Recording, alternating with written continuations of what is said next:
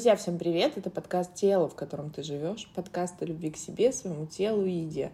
Меня зовут Дарина, и сегодня у меня в гостях специалист нашей команды Mental Nutrition, психоаналитик, клинический психолог, специалист по нарушениям и расстройствам пищевого поведения Таисия Раевских. Тая, ну привет! Привет, Дарина! Привет всем! Рада сегодня быть с вами. Да, я-то как рада, друзья. Мне кажется, я уже как эта птица говорон отличается умом и сообразительностью и болтливостью умеренной. Я действительно э, все реже вижу своих специалистов. Собственно, вот пробовали мы уже и так, и так, собственно, и раз в неделю. Но спасибо вашей обратной связи в нашем телеграм-канале, что вы задаете вопросы, на которые мы специалисты. Не могу сказать, что и я, потому что я этого не делаю, ленюсь, прокрастинирую. Но мои специалисты отвечают на ваши вопросы. Спасибо, что вы их задаете. Ну и, собственно, по вашей обратной связи вернули мы два раза в неделю наши выпуски, поэтому пишите, ставьте звездочки, лайки. Для меня это очень важно. Мы тут недавно, благодаря вам, собственно, друзья, вышли на второе место в России по психическому здоровью. Не могу не похвастаться, это рубрика самопоглаживания. И на третьем месте среди вообще здоровья целиком. Поэтому, друзья, это огромная ваша заслуга, и для нас это хорошая обратная связь, что то, о чем мы говорим, Тай, в том числе то, о чем поговорим мы с тобой, важно для тех, кто интересуется психологией, для тех, кто хочет пойти, может быть, сомневается, пробует.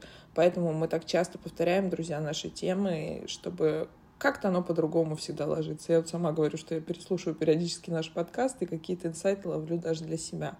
Давай сегодня поговорим с базы. Вот ты единственный в нашей команде психоаналитик, и как-то всегда, когда мы говорим про психоанализ, все вспоминают нашего дедушку. И действительно, друзья, тут невозможно без уважения относиться к Фрейду. Он, действительно, с него все началось, и большинство различных теорий, подходов идут, собственно, от его учеников, которые где-то его обесценивали, где-то опровергали. Но, собственно, вот именно в диалоге, мне кажется, в каком-то таком размышлении рождается вот где-то истина. И, конечно, друзья, вот тут важный момент. Вот сейчас мы поговорим с Таисией о психоанализе, о современном психоанализе, что и также микропсихоанализ. То есть в 21 веке это не то, как было, как мы представляем себе Америка, кушетка, значит, сидит рядом там дядя, который, собственно, вот годами выходите вот как-то потихоньку эти луковицы снимать. Нет, сейчас мы живем в 21 веке, все быстро, нам нужны реальные методы. И тут вопрос даже не в скорости, потому что, друзья, ну, изменения резкие бывают только когда, вот, условно говоря, сегодня была рука, а завтра ее нет. Ну, вот как бы прошу прощения, но вот такой пример, да, и то остаются фантомные боли, и курица бегает с оторванной головой там какое-то количество кругов, потому что она не может еще понять, собственно, что головы у нее нет. Изменения, они всегда плавны, но жить нам нужно здесь и сейчас, применяя новые навыки. Давай сегодня поговорим о том, что такое вообще психоанализ, как он появился, почему с него, собственно, все началось, и как работаешь ты, как его вообще встраивает специалист. Возможно, это будет интересно для тех, кто тоже хочет попробовать, к примеру, психоанализ как подход. Как он вообще встраивается в современную терапию? А, ну, психоанализ уже отметил, наверное, больше ста лет 120. Вообще предполагается, что с 1895 года его отчитывают с момента, когда первая работа Фрейда э, попала в свет. А, хотя самая популярная его книга была, конечно, про толкование сновидений, но тем не менее э, чуть ранее он написал про бессознательное. И вот это самая, э, та самая ключевая точка, с которой мы, в принципе, и рассматриваем психоанализ вообще как прорыв, наверное, Э, мировой в науке и вообще как рождение психологии, как рождение новых сфер, да, многочисленных на самом деле, потому что а, тогда было впервые очень революционно вообще озвучено, да, что вообще-то уровень сознания, да, и уровень сознательной жизни это лишь какая-то небольшая часть и небольшой процент нашей жизни, а основное все сосредоточено где-то там глубоко в бессознательном. А, собственно, это и стало такой э, краеугольной да, точкой, основополагающей, вокруг чего все и крутится. О том, что э, есть бессознательное, есть предсознательное, сознание, либо я, оно, эго и так далее. В общем, это была первая попытка в жизни, так скажем, человечества создать модель психики, поскольку она эфемерна, она нигде не находится, у нее нет э, как органа, да, такого вот прям вещественного, как и все другие в нашем теле, а, то э, Фрейд, э, как невролог в те самые годы, да, пытался сначала нащупать вообще, вот как это все происходит, как это все действует, из какого места, вот, и в итоге он ну, смог вот создать вот такие вот а, базовые концепции, вокруг которых и начали образовываться многие другие уже психологические науки, течения и а, явление, так скажем, да, и основная, наверное, идея, а, она заключается в том, что там, где было бессознательное, должно стать сознательным, да, то есть чтобы мы, ну, на все, что происходит в нашей жизни, не могли там эм, отмазываться там как-то, да, или там думать, блин, а что это вообще было, чтобы мы понимали, потому что мы действуем всегда не только на уровне сознательном, да, то есть есть очень много, очень многие долгий багаж, не только наш собственный, но и мировой, там, наших родителей и так далее, который тоже на нас влияет, который тоже оказывает какое-то действие, а, может быть, какие-то импульсы, какие-то, в общем, заставляет нас совершать движения нам совершенно непонятные, да, и вот как раз-таки возвращаясь вот в то самое пространство, которое создает психоанализ, мы даем возможность бессознательному выходить на свободу, скажем так. Выходить и быть озвученным. Слушай, ну тогда получается, вот исходя, знаешь, я как буду выступать, друзья, э, как я люблю, собственно, вот на понятном, на русском языке. То есть если мы говорим, что мы большинство, и действительно 80% того, что мы делаем, это бессознательно, да? то есть это где-то на подкорках, Почему, собственно, мы не можем сами себя оперировать? И, ну, кроме определенных умельцев, но это можно, мне кажется, сделать только один раз, как бы, собственно, первый и последний. Друзья, это, к слову, о том, как я всегда говорю, что нам вообще можно все, и вот эта любимая фраза Марины Емельяновой, можно и со скалы прыгнуть, но, правда, один раз. То есть, как бы, тут вопрос такой. Но если вот на понятном языке, да, объясни, пожалуйста, как психоаналитик, если я действую, к примеру, бессознательно, и вот, к примеру, я прихожу к тебе как клиент, запросом, что у меня происходит один и тот же сценарий. Ну, то есть вот что-то...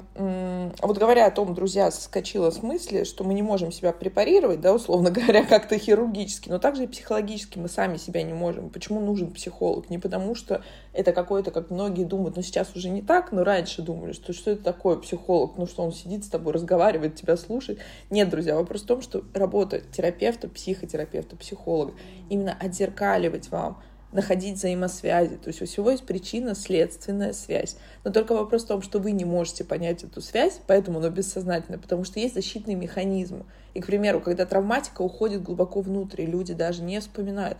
И вот всегда я говорю, как вы помните свое детство? Друзья, обычно мы не помним те года, где происходила травматика, если она была таковая в той или иной мере.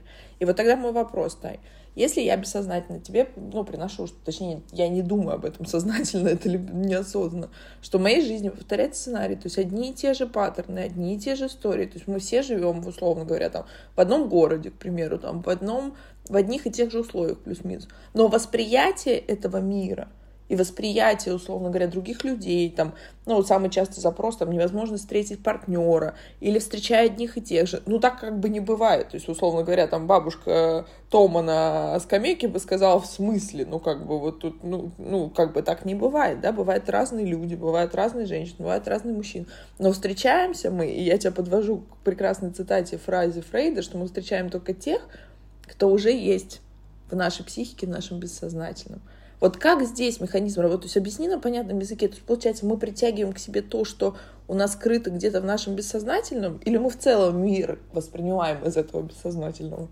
Ну, на самом деле, правда, мы в целом мир а, ну, в какой-то значительной части воспринимаем из бессознательного, потому что это ну, если даже там попробовать через э, смотреть какой-то юнгианский взгляд, да, он бы сказал, что вообще есть коллективный опыт, который тоже туда вмешивает а, значимую толику, да, которая сосредоточена там в мифах и так далее. Поэтому действительно на нас влияет очень многие, очень многие наш опыт, который был в каком-то прошлом и не только в нашем. Вот, поэтому если у человека какая-то вот ситуация повторяющаяся, да, и вот Фрейд говорил, да, что мы можем встретить только того, кто был в нашей жизни, это происходит потому, что мы а, продолжаем строить свои отношения, ну именно с точки зрения психоанализа, да, вот а, с теми же самыми значимыми взрослыми, которые были в нашей жизни, да, то есть иногда, ну не иногда, а очень часто, если мы, ну нам не удалось вот пройти там всю нашу эпоху взросления, да, достаточно нормально, так скажем, да, когда мы смогли пройти все стадии там от довербальной до эдипальной, скажем так, да, то есть когда мы сначала не умели разговаривать, потом мы учились там ходить э, в туалет и себя контролировать, а потом, когда мы преодолевали уровень конкуренции там между там мамой, папой там и так далее, да, то есть если вот эти все три уровня мы прошли хорошо, то, то потом, скорее всего, мы не будем фиксироваться на том, чтобы завоевать любовь мамы, там, завоевать любовь папы или там победить там всех там своих симблингов, так скажем. Вот, но когда на каком-то из моментов произошла травматическая фиксация, и наша психика просто не смогла дальше поехать да, на развитие, то мы будем искать для того, чтобы допрожить отношения с этой мамой, да, которая была отвергающая, холодная, мертвая, какая угодно. Да, то есть мы будем постоянно пытаться воскресить эту мать, в своем партнере, в своем бизнесе, может быть, там, в своем, не знаю, там, своей дружбе, э, в том же самом там э, расстройстве пищевого поведения, да где угодно. То есть это будет вечное, вот э, это же вопрос к недостаточности, какой-то там дезорганизации и прочим. Вот.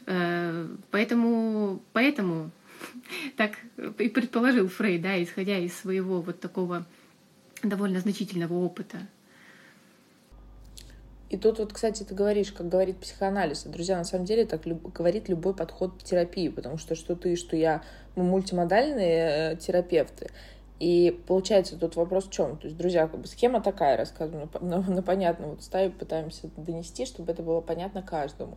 То есть, условно говоря, моя психика где-то зафиксировалась, в каком-то моменте произошел сбой, я западаю в этой фазе. Тут мы говорим про сепарацию, очень много мы говорим, и я думаю, что нам, кстати, надо с тобой отдельный тоже выпуск с точки зрения психоанализа, это будет интересно послушать, правда, потому что немножко отличаются именно формулировки, друзья, но суть остается одной, что произошла какая-то травма. И тут вот очень важно не не преувеличивать, не гиперболизировать и не преуменьшать, да, не обесценивать. Потому что, друзья, ну, условно говоря, тех, кто не прошел, там, у кого не было травмы в детстве, их нет, друзья. Ну, потому что иначе вы бы были, ну, как бы, я не знаю, просто листиком или хлебушком, ну, как-нибудь назовите. Ну, то есть мы все каким-то образом ударяемся об эту жизнь. Так формируется психика. Родители как могли, так и умели. Вот тут зафиксировались, вот как смогли, так, так и сделали. То есть вариантов как бы нет. Другой вопрос в том, что вот именно психологическое взросление, то, о чем говоришь ты, этапы сепарации, да, этапы формирования.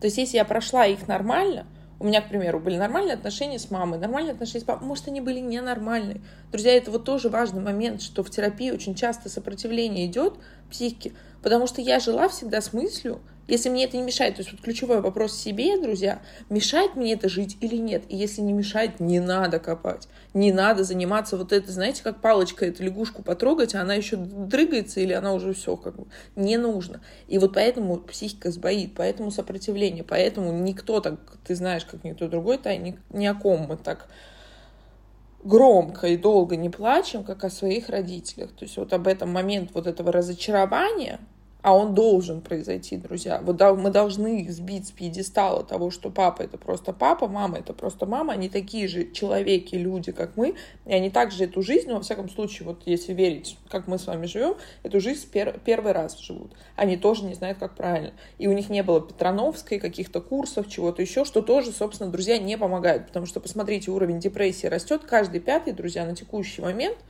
мире болеет депрессией. Россия в нее не входит. Но так вот по скромным оценкам 265 миллионов. Ну и прибавьте еще нас. А у нас это вообще, в принципе, что-то нормальное, потому что есть сосед и водка. Ну, то есть, как бы тоже как прекрасный способ. Это просто вот я немножко как бы в этом плане раздаю всем ответственность, чтобы вы понимали, как это происходит. Но если я не прошла эти стадии, я фиксируюсь обычно, ты меня поправляй, то если я не права, то есть с точки зрения психоанализа я фиксируюсь в этом возрасте. То есть, условно говоря, дальше я начинаю воспринимать этот мир из позиции, к примеру, там, не знаю, в 14 лет, когда мне папа сказал, что я там, не знаю, ого, нифига ты там что-то раздобрела. И для него это такая фраза, как бы, ну, обычная, как-то он так любя. А у меня все. И все. И дальше я начинаю уходить, к примеру, в диеты. Или я начинаю уходить в анорексию. То есть известные сестры Кэмпбелл, по-моему, когда ему папа сказал, они близняшки, и они, я не знаю, как вот они до сих пор живы, дай бог им здоровья, но они, у них анорексия, которая уже не поддается лечению. То есть они, ну, выглядят они как, ну, друзья, соответственно, вот терминально. Папа им просто сказал, что ты у меня так похорошела, ты таких красивые у меня, стройненькие, худенькие, так красиво. И они ушли вообще просто в тотальную анорексию. Вот как это, есть ли у этого генетика? Да, конечно, есть. Есть предрасположенность психики? Да, есть. Но вот я просто вам показываю механизмы. Вот то же самое здесь. То есть есть идеальная картина. Я прошла все этапы сепарации, или я прошел. Все, у меня я не хочу, условно говоря, с точки зрения Фрейда, там, э, жениться на своей маме, выйти замуж за папу. Это вот можно заметить по деткам. Ты тоже, ты знаешь когда они начинают, допустим, если это мальчик, он начинает за мамой как-то ухаживать, такой вот он весь как-то мужский, это примерно 4 года, 4-5 лет, девочки начинают там папе волосики расчесывать, там какие-нибудь обеды на перегонки с мамой, я ему тарелочку положу, я ему ложечку, я ему салфеточкой.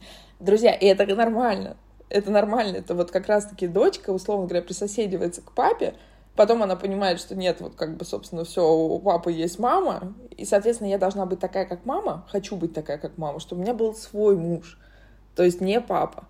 И это в норме. И тогда я этот мир воспринимаю уже будучи там юной, потом взрослой, зрелой женщиной. Я воспринимаю людей как есть, мужчин как есть, женщин как есть. Ну, то есть все, собственно, у меня нет вопросов к родителям. Мы просто на равных общаемся, как бы, да, я, я их дочь или я их сын, но мы как бы нормально, мы не слеплены, вот эти пельмешки на солнце, как говорит Светлана Пшеница. Но происходит другая сторона. Вот что-то в 14 лет произошло, или произошло в 7, или в 5, тогда вообще это закрытая история. Или от меня, не знаю, там развелись родители, у меня есть ощущение до трех лет, что мир вокруг меня крутится. Соответственно, от меня ушел папа. Все, я начинаю вот из этой травмы, друзья, действовать. То есть я фиксируюсь, то есть я взрослый ребенок, хоть мне 30, хоть мне 40, хоть мне 80. Но в каждый момент травматичный, вот момент слабости – я начинаю действовать и воспринимать те же реакции выдавать, вот как, как условно говоря, тот ребенок. И вот тогда тай, вопрос. То есть вот это, если оно не мешает, друзья, еще раз, все, закрываем, просто слушайте, вот как для общего развития. Если мешает, тогда нужно задуматься. И вот тогда вопрос, тай, если вот у меня так происходит, как вообще реально отмотать это назад, ведь это же, по сути, как бы ты сразу не зайдешь туда, какие бы техники ни были. Вот как это отмотать, возможно ли это?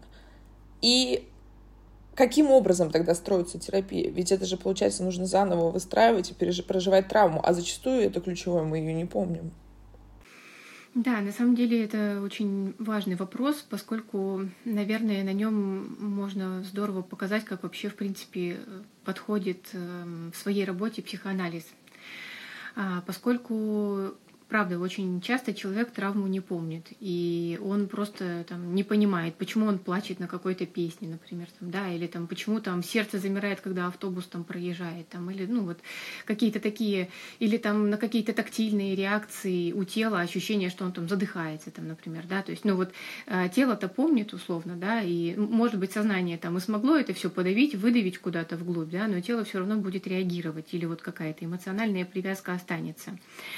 И а, мы обычно поэтому создаем пространство, где человек а, может а, постепенно, так скажем, ну, погружаться в какой-то регресс сложно сказать, да, потому что для того, чтобы к этому прийти, тоже какое-то время проходит. Поэтому сначала мы создаем пространство, где можно говорить где можно говорить все, и поэтому э, очень часто психоанализ там, ну, многих пугает своей нейтральностью, да, потому что кто-то воспринимает это какой-то холодностью, там, отчужденностью, там, или каким-то неинтересом, но на самом деле все дело не в этом. А психоаналитик создает такое пространство, где он не сможет своим бессознательным и сознательным помешать э, человеку, который пришел, да, не внести какие-то помехи и так далее. Именно поэтому его так мало будет на сессии. А человек э, предоставляется э, сам себе, так скажем, да, и своему условному говорению для, для того, чтобы он смог выйти э, как раз-таки на соприкосновение с этим бессознательным. Потому что когда мы говорим, вот, вот этой свободной ассоциации, да, на которой строится эта основная техника психоанализа, а на ней начинает выстраиваться и нанизываться целая, а, целая жизнь и целая вселенная. Потому что, а, например, там, ну, мы всегда говорим, вы можете говорить все, что угодно, да, даже если это бред, там, даже если это кажется какой-то глупостью, там, какой-нибудь, там, не знаю, всем известной вещью. То есть, ну, самое главное, говорите. А, почему это происходит? Потому что, например, начиная там с того, что там, ой, там у вас такой жесткий диван, там, да, например, там, или там неудобное кресло, человек начинает вспоминать, что когда-то у него дома тоже было неудобное кресло. А вообще-то это кресло было, например, любимое кресло его мамы, и на этом кресле, например, нельзя было сидеть.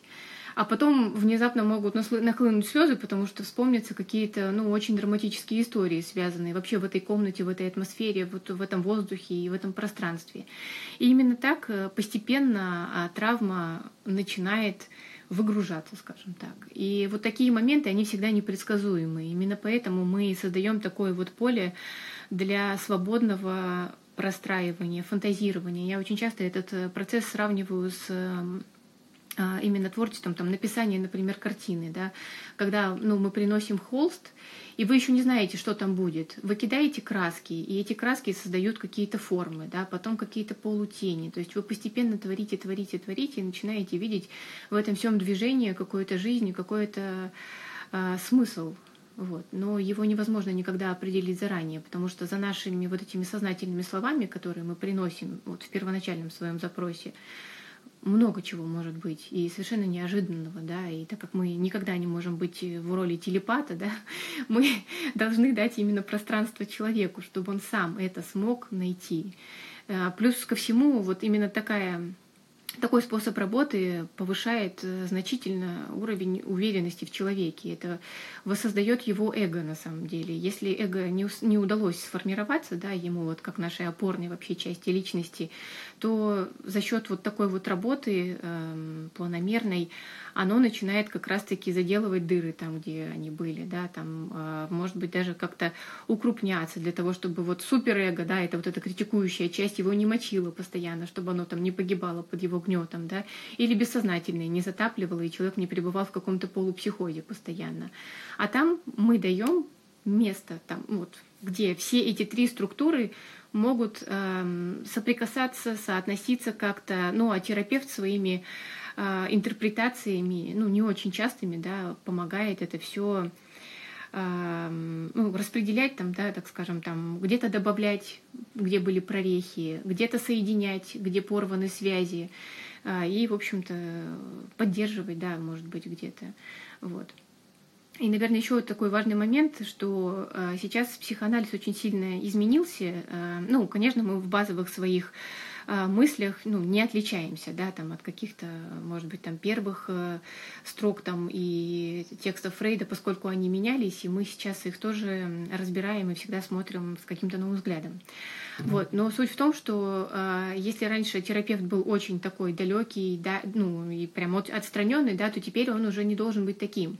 Потому что время очень сильно изменилось. Если раньше, ну, условно, там самая главная проблема была эта истерия, да, то сейчас у нас совершенно другие сложности, и много людей приходят с ситуацией, когда у них э, уровень функционирования вот именно младенческий это когда я не знаю, что я чувствую, я не могу ничего сказать там, да, то есть, ну вот, вот такая вот потерянность какая-то. И как раз вот в моменте вот таком вот, да, психоанализа там, ну и вообще на самом деле многих других, на самом деле, модальностей это не всегда имеет значение, но а, есть возможность, так скажем, какого-то там добаюкивания, да, так скажем, там докачивания, какого-то там доращивания. Ну, это как напевы каких-то колыбелин. Ну, то есть вот это именно тот момент, который надо прожить, да, и, и если, ну, все, так скажем, ну, на такой вот не, не маленькой стадии, да, развития осталось, то, конечно же, это займет время может быть, иногда там, психоанализ там, длится там, год, два, три, да, у кого-то 10. Но если это 10 лет, это правда запущенные случаи, это тяжелые случаи. Очень часто там, и шизофренические больные могут быть, да, вот как вот в качестве поддерживающей терапии психоанализе. Или просто люди с какими-то психотическими моментами. Это помогает им тоже, эм, э, в общем, создавать равное распределение между всеми частями его личности, чтобы бессознательное не затапливало и суперэго его не угнетало, и чтобы эго было таким нормальным, крепким, устойчивым, жизнеспособным. Ну вот ты знаешь, на самом деле это правильно, что ты об этом говоришь, потому что, друзья, вот терапия, она не может быть... Есть краткосрочные методы. Вот есть, допустим, из нашей команды это Екатерина Туркина, это Марина Емельянова, это в какой-то мере я, в зависимости от запроса, это в какой-то мере ты. Друзья, то есть если есть конкретная проблема, то есть в чем суть? Вот есть конкретный запрос. У меня, к примеру, переедание. Компульсивные, к тебе часто приходят, и ко мне с частым запросом. За этим перееданием всегда есть что-то. То есть, условно говоря, если переводить на другой язык, мы обычно же с едой начинаем воевать в этом моменте. А если перевести на понятный язык, то это вот у меня есть способ адаптации. Вот то же самое. Вот вы знаете, я грызу, это есть такое, друзья, к сожалению, в МКБ, когда мы не пищевые предметы используем в качестве еды, собственно, дай бог, чтобы они выходили из нас обратно. Я там, не знаю, стучу по столу молотком.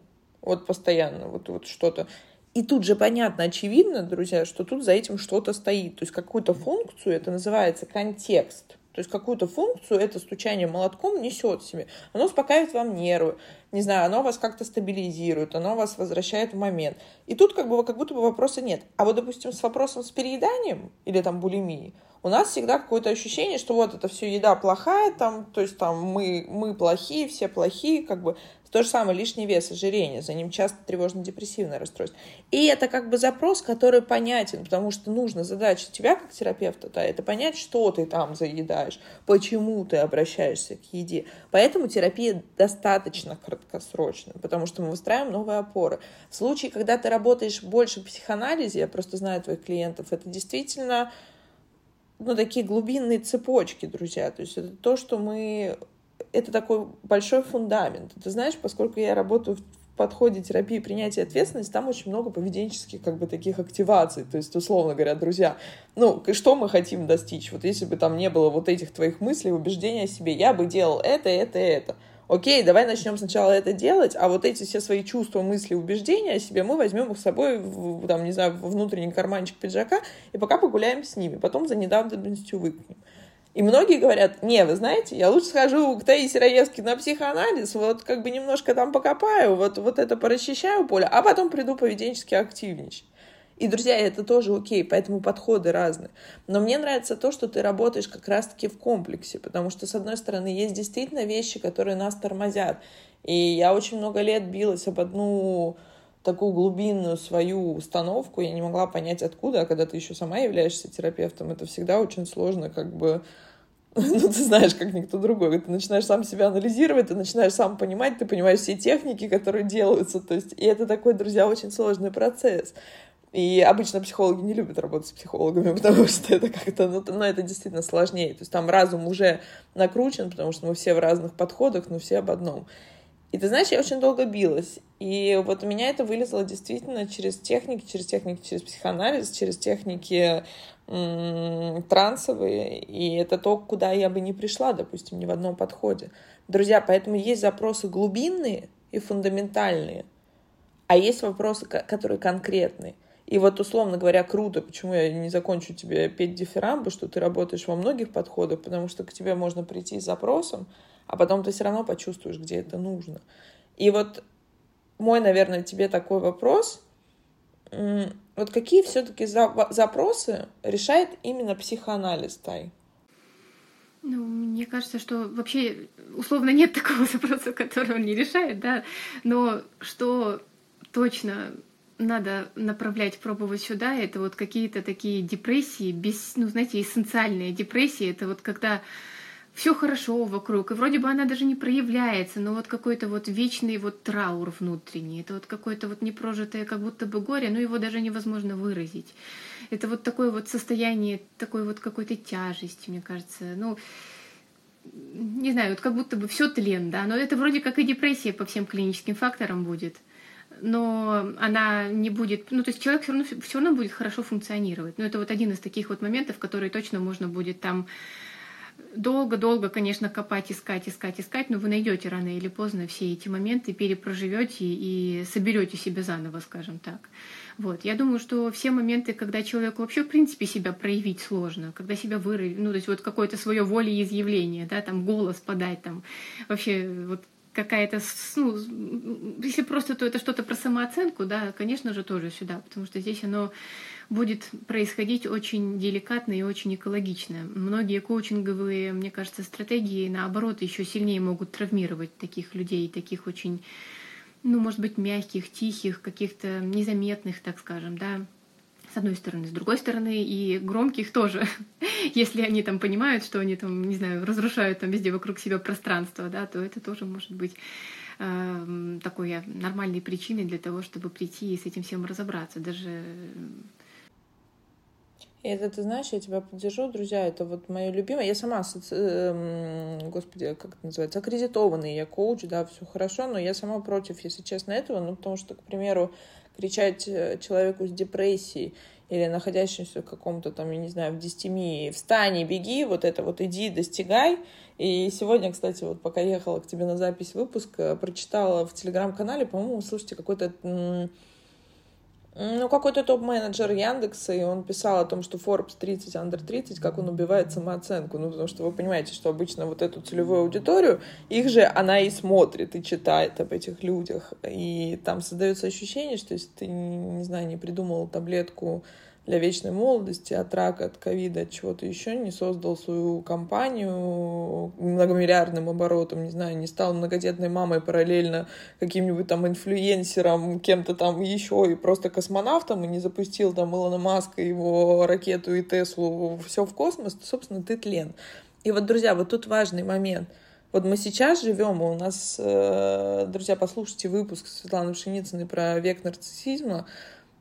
Действительно, действительно сложно, действительно сложно понять, как бы, кто ты, как ты, потому что мы постоянно отражаемся какие-то идеалы, которые постоянно меняются, и это то же самое касаемо ТРПП, то, то же самое касаемо сверхценности веса и фигуры. Вот еще раз, ваша ценность как человека, вот сейчас я опять в свою демагогию ухожу, но мне важно об этом вам сказать, не зависит от того, какое у вас образование, не зависит от веса, формы тела вашей, не зависит от количества денег на вашей банковской карте, потому что вот пример, друзья, всегда ли деньги это счастье? Да, это абсолютно комфорт, это энергия, вы можете обменять ее на что-то, но на ваше ментальное здоровье, и это самое страшное, это может вообще никак не влиять, потому что при, приходят, к сожалению, к, к счастью, что они приходят, к сожалению, что с ними так происходит. Клиенты, у которых есть все, и тут еще стыд примешивается, что как бы вот тут люди голодают, а тут вот происходит, сами знаете, что и умирают люди со всех сторон. А ты как бы, собственно, в каком-то упадническом настроении, хотя у тебя вот все, как бы живи и радуйся. Потому что дело не в этом. И, друзья, возвращаясь, не от этого зависит ваша ценность. И вот вопрос, получается, мы вот эти, то, о чем ты говоришь, вот эти состояния, это и наша подавленная самооценка, неадекватная, не бывает заниженной, завышенной, бывает просто неадекватная, нестабильная самооценка наше восприятие этого мира. Мы просто как будто бы в этом изобилии информации сейчас потерялись. И все наши вот эти защитные механизмы, они срабатывают. Вот и получается, друзья, как я тоже шутку видела, мы встречаемся ментальными болячками друг об друга. Вот я воспринимаю вот так мир, вот я доигрываю, пытаясь себя как-то, не знаю, долюбить, догладить, до, дорастить там, через отношения с папой, соответственно, я выбираю таких же мужчин, как папа, чтобы переписать сценарий а сценарий не перепишется, потому что я выбираю точно таких же мужчин. И вот я встречаю такого же, ну, прошу прощения, морального инвалида. Ну, правда, ну вот, вот, вот такое есть, это ни в коем случае не ругательство. И вот он об меня ударяется. Друзья, два из двух людей, инвалидов, со сломанными ножками, не знаю, без ножек, без ручек. Не получается одного здорового человека. Ну вот, вот так, ну вот, вот жизнь, она такая. И это неприятно слышать, это не, неприятно осознавать, но это так. Поэтому мы проваливаемся даже вот касаемо, просто самый частый от вас запрос — это отношения. Отношения с собой, соответственно, отношения с миром. Вот так мы ударяемся, проваливаемся в созависимость. Мы много и с тобой говорили это, об этом. Созики, контрики, это сейчас все смеются, но, друзья, это на самом деле так. Вот любовь, она в том понимании, это не влюбленность, мы тоже путаем. Это не влюбленность, друзья, любовь — это другое чувство. Вот она про отдельных, автономных, вот то, о чем говоришь ты, у которых прошли более-менее, друзья, давайте вот добавим слово «достаточно», нормально прошли вот стадии взросления. Ну, таких процентов 5. Ну, может быть, 7 ну, сейчас терапия активна, может быть 7, до 10-100% в мире. А вот все остальные слепляются вот в эти состояния. И вот так вот мы ранимся. И, наверное, вот меня всегда спрашивают, ты знаешь, почему, ну, почему мы так как-то проповедуем психологию? Не потому, что, друзья, мы этим занимаемся и в ней работаем. Нет, то есть вы должны понять, что каждый психолог стал психологом из запроса. Ну, то есть, как бы, условно говоря, здесь вот э, таких мимо проходящих, ударившихся психфак э, института, ну, их-то таких нет. И вы должны понимать, то есть поэтому мы и выбираем, вы многие выбираете из моей команды специалистов по голосу, а, по каким-то по мироощущениям. Это все влияет, наш опыт влияет, поэтому мы выбираем подходы, которые нам больше подходят, где-то глубиннее, где-то более функциональные, которые помогают нам как-то быть более проактивными. Где-то же мы действительно должны... Но психология, друзья, это лучшая инвестиция в себя, потому что ты начинаешь адекватно воспринимать этот мир. Вот что он такой, какой он есть. И вот это, мне кажется, знаешь, самый глобальный вот шаг такой — к стадии собственного взросления. И, кстати, ключевое, друзья, здесь не важно, сколько вам лет, потому что психологическая зрелость у некоторых не наступает и, и перед окончанием. Я бы тут еще, наверное, добавила, кстати, вот э, что вообще сейчас, правда, про вектор нарциссизма очень важно, что здесь мы так сильно начинаем как будто бы терять себя, да, я очень это часто вижу в запросах, что там не могу там понять вообще, чего я хочу, там, где я вообще, кто я, да, и как я, и это тоже очень сейчас насущная проблема, и это одна из тех вот как раз-таки, наверное, сложностей, с которыми мы тоже очень активно работаем, потому что мир сейчас так сильно как-то быстро крутится, так много информации, да, а когда и так эго там ну, не сильно было устойчиво изначально, да, то сейчас его еще сильнее начинает закручивать, захлестывать. И вот в этих вот постоянных гонках, да, когда условно там одна субличность натянута на другую, на третью, на четвертую, да, и там на шестой человек уже теряет вообще связь с реальностью, где я нахожусь и что происходит, да, вообще там а, Собственно, мы возвращаем его к тому, с чего он начинался, с того, что он субъект желания, что он человек, который желает. И вот как раз-таки находим тот, ту самую точку, да, в которой это желание становится возможным, и именно через вот это нахождение, возвращение желать именно истинно то, что надо, человек возвращается в то, чтобы быть, ну, собой, своей какой-то вот э, тем, что он изначально представлял, так скажем, из себя. А в этом состоянии вообще не страшно. Не страшно проживать эту жизнь, друзья, которая с каждым из нас случается. И, кстати, вот по теме незакрытых потребностей ты сказала понять то, чего мы хотим. Мне кажется, сейчас так у многих поднимается сопротивление, потому что то, то как хочет, как хотеть модно, то, как хочет, я не знаю, там, моя мама для меня, там, для себя, для всех остальных, то, как хочет девочка из Инстаграма, то, как хочет еще кто-то, подружки мои, чтобы быть получше, там, или друзья, то, как хочет, как меня научили — вот это мы понимаем. А то, что я реально хочу, оно как будто бы вообще неосознаваемо. Друзья, тест. 300 желаний. Давайте, вот, вот я не знаю, в какой день сегодня, скорее всего, среда наш выпуск выйдет. Ну, тут два варианта, либо среда, либо суббота. Давайте к следующему выпуску поделитесь в нашем телеграм-канале, как с 300, 300, с 300 желаниями. Вот у меня где-то начало, собственно, как сказать, барахлить и котелочек закипать, когда я написала уже все, все платья, все хочучки. Это, знаете, кстати, это хороший маркер, это значит, что еще психологически базовые потребности не закрыты, когда вот еще пока хочешь машинки, самолетики, там какие-то еще вот поездочки, вот, вот все списочки я написала, я достала все свои списки. Вот у нас было прям наспор, вообще на 500 спорили, как бы, что 500 напишу. Но где-то на 170 меня начало коротить. Дальше уже пошли экзистенциальные вопросы, и уже дошли до мира во всем мире, да, вот там я вспомнила, что котики где-то в районе а, Антарктиды, там тоже им нехорошо, их надо спасти. И вот, ну, то есть я утрирую, друзья. Но вопрос, вот мы всегда хотим, и это хотим обычно очень примитивно. И в тему этого, друзья, послушайте выпуск у нас с Ольгой Евтеевой был о тревоге как маркере именно незакрытых потребностей. И ведь, это же тоже важно. То есть мы, получается, мы не понимаем, чего хотим, соответственно, мы одну потребность подменяем другой. То есть, условно говоря, я хотела сегодня, вот часто, друзья, у кому знакома тема РПП, ну уж простите, мы просто э, с Таей работаем в этом направлении много в том числе. И вот, получается, хотела я, условно говоря, чтобы меня обнял муж там, или хотела я какого-то расслабить, да просто банально спать я хотела. Но спать я не могла, зато была плюшка я поела. И как бы кайфа я, я получила вот эту секундную колу вот этого, знаете, такого кайфа инсулинчик подскочил, а дальше пришел стыд, понятный, опять же, дискомфорт, но я хотя бы не думаю о чем-то другом. То есть тут вот такие, друзья, повороты, понимаете? То есть тут, с одной стороны, я избегаю, со второй, со второй стороны, я не понимаю, я свою потребность закрыть не могу, потому что я просто не осознаю, не даю себе ее осознать соответственно, закрываю другому. Тут же меня сверху нахлопывает шапочкой, знаете, стыда такой вот э, хорошей, металлической, и сверху еще палкой вторичная выгода как бы этого всего, потому что тогда я могу не думать ни о чем другом, я уже могу думать опять, какая я толстая, опять слабовольная, опять я объелась.